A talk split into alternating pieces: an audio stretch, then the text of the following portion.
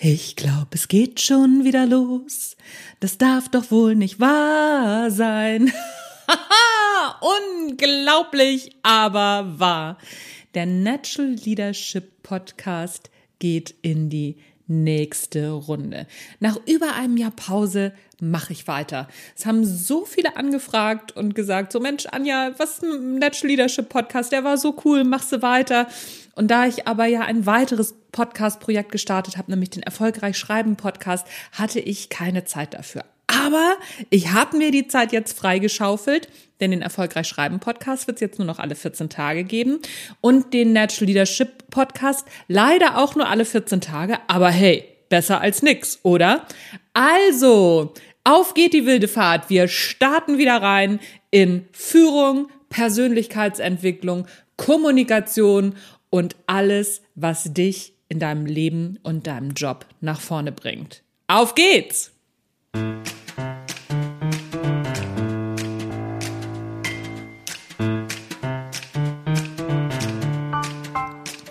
Hallo und herzlich willkommen. Du hörst den Natural Leadership Podcast.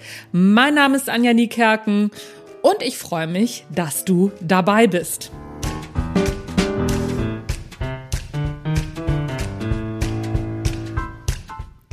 Ja, wie schon gesagt, es geht wieder los, denn ich habe wahnsinnig viele Anfragen bekommen und mich natürlich auch wahnsinnig darüber gefreut, dass ihr alle Lust auf diesen Podcast habt, beziehungsweise dass so viele Lust auf diesen Podcast haben und dass so viele auch enttäuscht waren. Ich habe zum Beispiel auch eine ganz wunderbare Info bekommen von jemandem, der den Natural Leadership Podcast entdeckt hat, als ich eigentlich schon aufgehört hatte und dann bei Folge 500 war und meinte, wie, was, du hörst auf, das kann aber gar nicht angehen. Alles klar. You have been heard, also weiter geht's. Ich habe vorab, bevor ich anfange, eine kleine Triggerwarnung, denn in der letzten Zeit, als ich Pause gemacht habe mit dem Natural Leadership Podcast, habe ich angefangen zu gendern. Und das werde ich hier jetzt auch durchziehen. Es hat natürlich seine Gründe. Dazu machen wir auch irgendwann mal eine Folge beziehungsweise einen Blogartikel. Da werde ich das alles nochmal ganz genau darlegen. Aber wenn du keinen Bock auf Gendern hast, dann bist du in diesem Podcast nicht richtig. Denn hier wird gegendert. Ich zwinge niemanden dazu. Jeder oder und jede kann sich das aussuchen. Das ist mir egal. Aber ich gendere aus ganz bestimmten Gründen. Wie gesagt, da wird es auch noch mal eine Folge zu geben. Warum, wieso, weshalb ich das mache und welche Forschungsergebnisse dazu beigetragen haben. Weil Ihr wisst, alle, die mich kennen, ich neige dazu, der Forschung zu vertrauen. So, jetzt wollen wir aber mal anfangen. Ich habe euch, ich muss mal gucken, was habe ich denn hier überhaupt rausgesucht? Ah ja, genau. Natural Leadership ist kein System. Natural Leadership ist eine Haltung. Das ist die erste Folge, darum soll es gehen. Wenn es dir gefällt, dann lass mir doch bitte ein paar Sterne da und zwei, drei Sätze Rezension. Das geht jetzt mittlerweile auch auf Spotify. Wie das genau funktioniert, weiß ich nicht, aber auch da freue ich mich darüber. Wenn du keinen Bock auf Gendern hast und mir deswegen nur einen Stern da lässt, Okay, muss ich mitleben, finde ich aber ein bisschen unfair. Wollte ich nur mal gesagt haben. So, jetzt fangen wir aber an. Natural Leadership ist kein System, Natural Leadership ist eine Haltung. Und wir kommen hier zu fünf Punkten, woran du sehen kannst, ob du Natural Leader bist oder nicht. Heutzutage entscheidet fast ausschließlich deine persönliche Einstellung über dein berufliches und dein persönliches Fortkommen. Um nach außen hin erfolgreich zu sein, musst du gar kein Natural Leader sein. Das geht auch so. Wenn dein Anspruch aber darüber hinausgeht und dich das Thema wirklich interessiert, dann beginnt die Reise immer bei dir selbst. Denn Natural Leadership beginnt mit der Fähigkeit, sich selbst zu führen. Die Ansprüche an Führung und auch an Fachpersonal ändern sich rasant. Und das nicht erst seit Corona.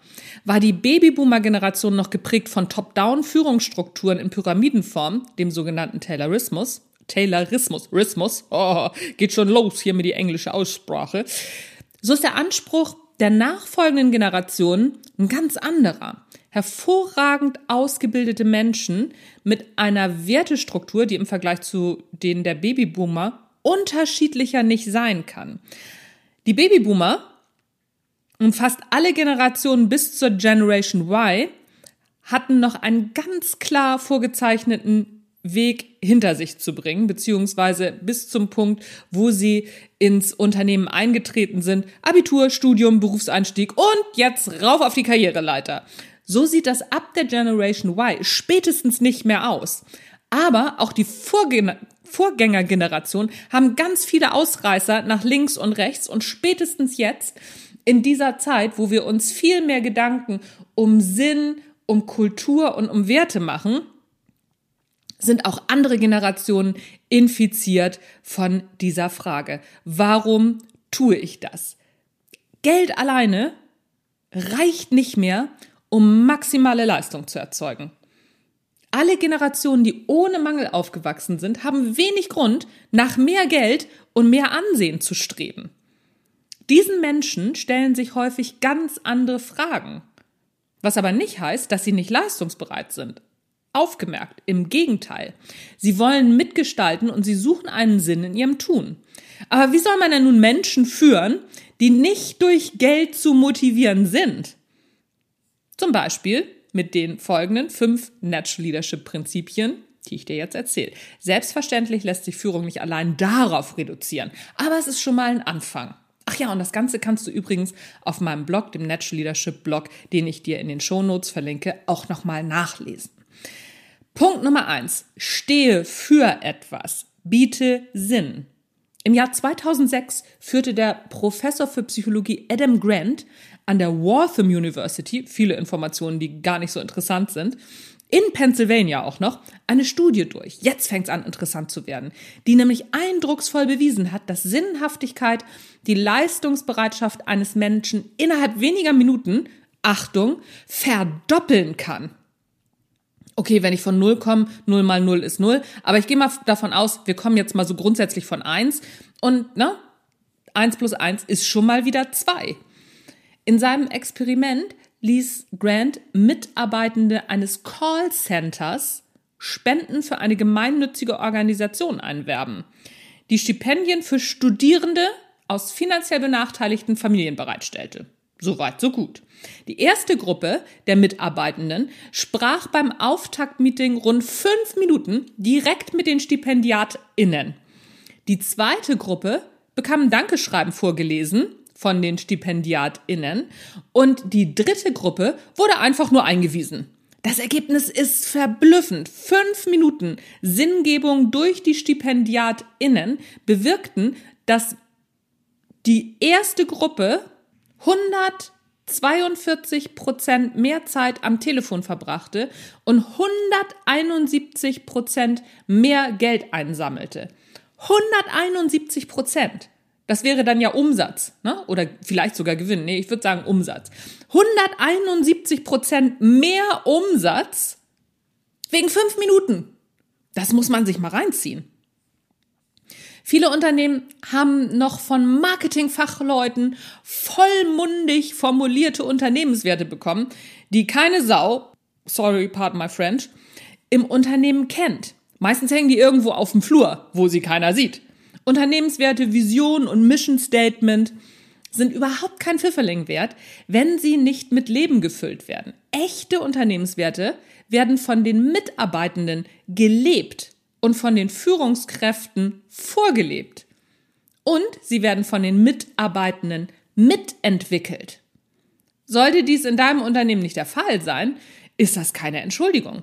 Denn wenn du sinnvolle Arbeit leisten willst, dann musst du den Sinn für dich finden. Der erste Schritt ist dann für dich, die Unternehmenswerte kennenzulernen, mit den eigenen Werten abzugleichen und ihnen Leben einzuhauchen. Dafür wirst du als Führungskraft bezahlt.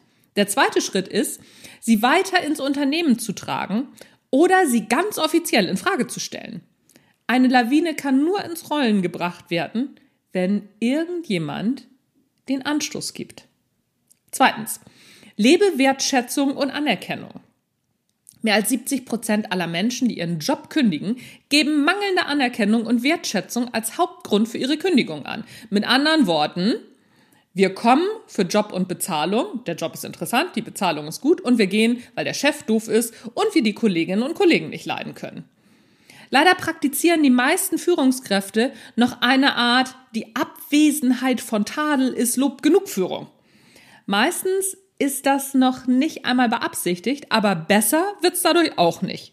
Wer es schafft, eine wertschätzende Atmosphäre in seiner Abteilung beziehungsweise in seinem Unternehmen aufzubauen, generiert Loyalität. Und mehr noch, wer in der Lage ist, seinen Mitarbeitenden einen Sinn für ihr Tun zu bieten, generiert unfassbar starke Loyalität. Wer das nicht tut, oder noch schlimmer, das Gegenteil praktiziert, der darf sich nicht wundern, wenn er Mitarbeitende hat, die sich überlegen, wie viel sie gerade so eben tun müssen, um nicht gefeuert zu werden.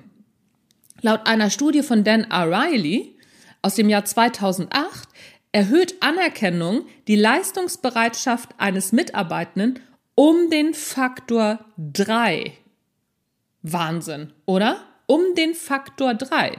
Ah ja, und wer sich jetzt fragt, wie man denn Wertschätzung gibt, ohne zur automatischen Schulterklopfmaschine zu degenerieren, zuhören. Wer seinen Teammitgliedern regelmäßig zuhört, ohne, Achtung, ohne seinen eigenen Senf dazu zu geben, bietet auf einfache Weise Wertschätzung und Anerkennung. Übrigens, Anerkennung und Wertschätzung sind keine Einbahnstraßen. Wann hast du das letzte Mal deine Führungskraft gelobt? Oder ihr einfach mal zugehört? Nur so eine Idee. Drittens, hab Spaß. Wer will schon acht Stunden pro Tag, fünf Tage pro Woche, vier Wochen im Monat und zwölf Monate im Jahr völlig spaßbefreit leben? Wer jetzt hier schreit, sollte sich vielleicht einweisen lassen. Sprüche wie erst die Arbeit, dann das Vergnügen haben längst ausgedient. Denn das würde ja bedeuten, dass die Arbeit kein Vergnügen ist. Das stimmt einfach nicht. Okay, es ist nicht immer alles Friede, Freude, Eierkuchen. Früde, Friede, Eierkuchen, genau. Friede, Freude, Eierkuchen heißt es. Mann, oh Mann, oh Mann, Mann. Und es ist auch immer mal wieder anstrengend. Aber was dagegen spricht, dass es auch mal Spaß machen kann, das hat mir noch keiner erzählt. Google ist ein tolles Beispiel für ein Unternehmen, das es sich unter anderem auf die Fahnen geschrieben hat, dass Arbeiten für Google Spaß machen soll. Warum das nicht in die Unternehmenswerte aufnehmen? Das muss nicht immer, was weiß ich, wir sind die, tollste, die tollsten unter der Sonne, was da immer alles drinsteht. Wir leben Wertschätzung und ach, was weiß ich nicht alles. Schreibt da doch mal Spaß rein. Wir haben Spaß beim Arbeiten und Miteinander. Ja, warum denn nicht? Warum steht in den Mission Statements so weniger Unternehmen, dass es Spaß machen soll, für sie zu arbeiten? Wer solche Ideen heute noch unprofessionell findet, der hat sich bereits in der Schlange der ewig Gestrigen eingereiht. Da könnt ihr aber glauben. Eine positive geistige Einstellung und vor allem Spaß setzen Endorphine frei. Der Blutfluss im Gehirn erhöht sich und fördert damit klares, kreatives Denken. Welches Unternehmen dazu Nein sagt, weiß ich auch nicht. Viertens. Frag dich, würde jemand diesen Job freiwillig tun? Ja, wirklich. So richtig freiwillig, ohne Bezahlung. Lass dich von Unternehmen inspirieren, die zum großen Teil von Freiwilligen abhängig sind. Schau dir genau an, warum Menschen bereit sind, diesen Unternehmen ihre Zeit und Energie zu opfern. Gerade jetzt in den Corona-Zeiten können wir das wahnsinnig gut sehen.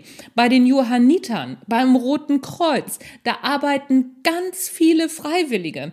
Warum tun die das? Natürlich, weil sie einen Sinn in ihrem Tun sehen, weil es für sie Sinn macht.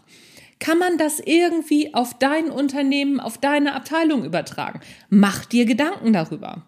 Die wenigsten Tätigkeiten in gemeinnützigen Organisationen sind mit Aufmerksamkeit, Ruhm oder Abenteuer behaftet.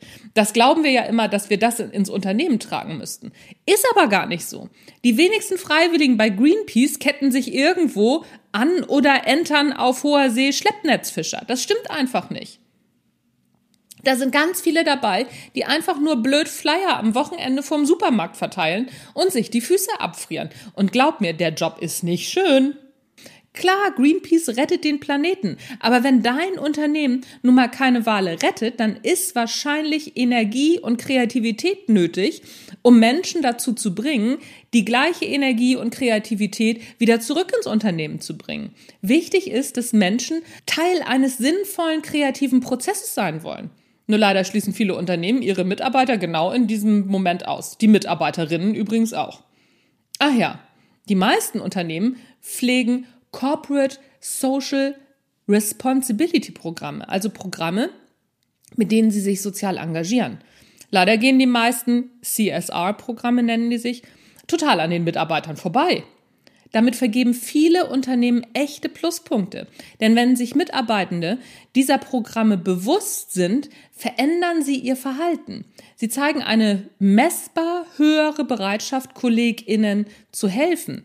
Sie machen häufiger konstruktive Vorschläge und sie berichten von geringerer Erschöpfung. Verrückt, oder?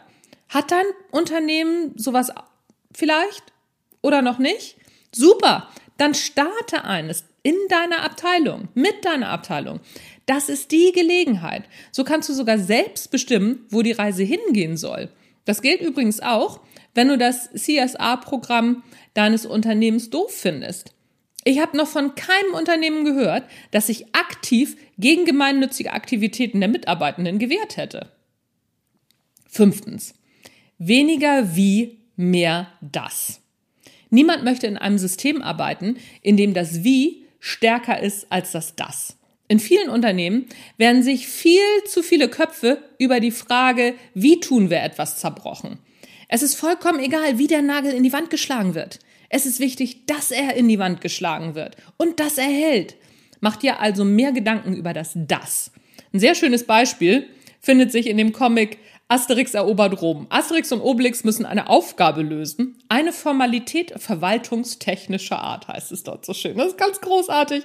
Die Formalität ist der Passierschein A38, den man angeblich am Schalter 1 erhält. Der Pförtner schickt die Gallier im Erdgeschoss in den linken Gang, letzte Tür rechts. Dort ist aber keine Tür und Asterix versucht es mit der letzten Tür links. Der dort schaukelnde Beamte möchte nicht gestört werden und schickt die Gallier zum Plan im sechsten Stock. Aus diesem geht hervor, dass Schalter 1 im Erdgeschoss im rechten Gang letzte Tür links ist.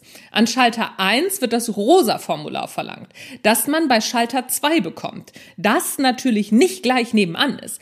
Auch der im Gebäude befindliche Wegweiser hilft natürlich nicht weiter. Mich erinnert die Geschichte an so manche Reisekostenabrechnung, die ich schon in meinem Leben gemacht habe. Okay, Reise Kostenabrechnungen müssen sein, das weiß ich auch, keine Frage. Aber auch hier gilt, möglichst wenig wie und viel mehr das. Hast du Beispiele? Hast du Fragen rund ums Natural Leadership? Dann schick mir die gerne unter fragen at Anja Niekerken, alles zusammengeschrieben.de. Wie gesagt, du findest diesen Artikel oder diese Folge auch als Blogartikel auf meinem Blog dem Natural Leadership Blog, den du unter www.anjaniekerken, alles zusammengeschrieben.de findest. Schau einfach mal vorbei, da findest du auch noch andere Artikel und was ich dir da auch zur Verfügung stelle, ist mein Buch Perspektivwechsel. Die Kunst Führung mit anderen Augen zu sehen. Das ist eine Blogartikelsammlung, die ich über die letzten Jahre zusammengesammelt habe, die auch aktuell gar nicht auf dem Blog zu kriegen sind, als Buch zusammengestellt und das kannst du dir alles für 0 Euro runterladen. Es lohnt sich also auf jeden Fall. Ich verlinke dir das hier in den Show Notes, aber auch nochmal direkt. So, das war der Natural Leadership Podcast für heute. Das erste Mal wieder nach über einem Jahr Pause. Ich glaube, wir hatten sogar schon zwei oder drei Jahre Pause. Ich weiß es nicht mehr genau. Mein Gehirn wird auch nicht besser auf Dauer. Mein Name ist Anja Niekerken. Bleib mir gewogen. Schalte auch beim nächsten Mal wieder rein. Am besten machst du das, indem du auf den Abonnieren-Button klickst, denn es wird auch zwischendurch wieder Mittwochsgedanken geben und, und, und, aber nicht so regelmäßig wie früher, sondern immer dann, wenn ich merke, ah, jetzt habe ich Zeit, um mal wieder was in das Mikrofon zu quatschen. Anja Niekerken ist raus für heute. Natural Leadership Podcast. Tschüss, bis zum nächsten Mal.